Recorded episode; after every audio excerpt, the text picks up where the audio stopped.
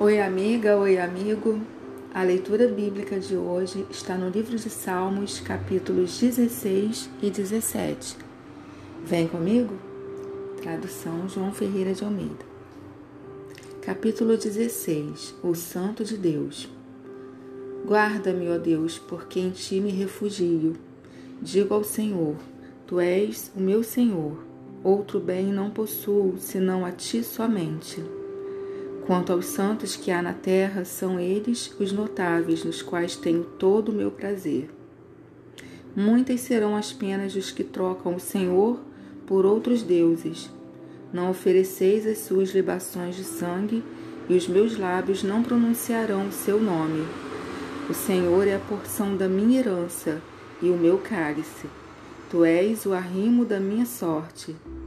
Cai-me as divisas em lugares amenos é muito linda a minha aliança, a minha herança. Bendigo o Senhor que me aconselha, pois até durante a noite o meu coração me ensina. O Senhor tenho sempre a minha presença. Estando Ele à minha direita, não serei abalado. Alegra-se, pois, o meu coração, e o meu espírito exulta.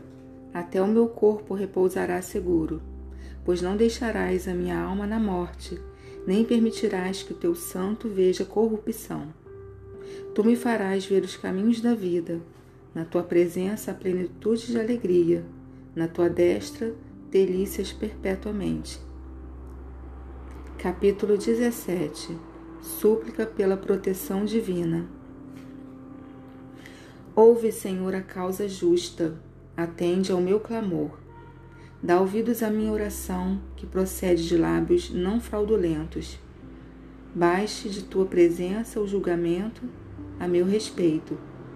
Os teus olhos veem com equidade.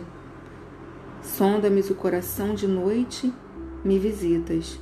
Prova-me no fogo, e iniquidade nenhuma encontras em mim.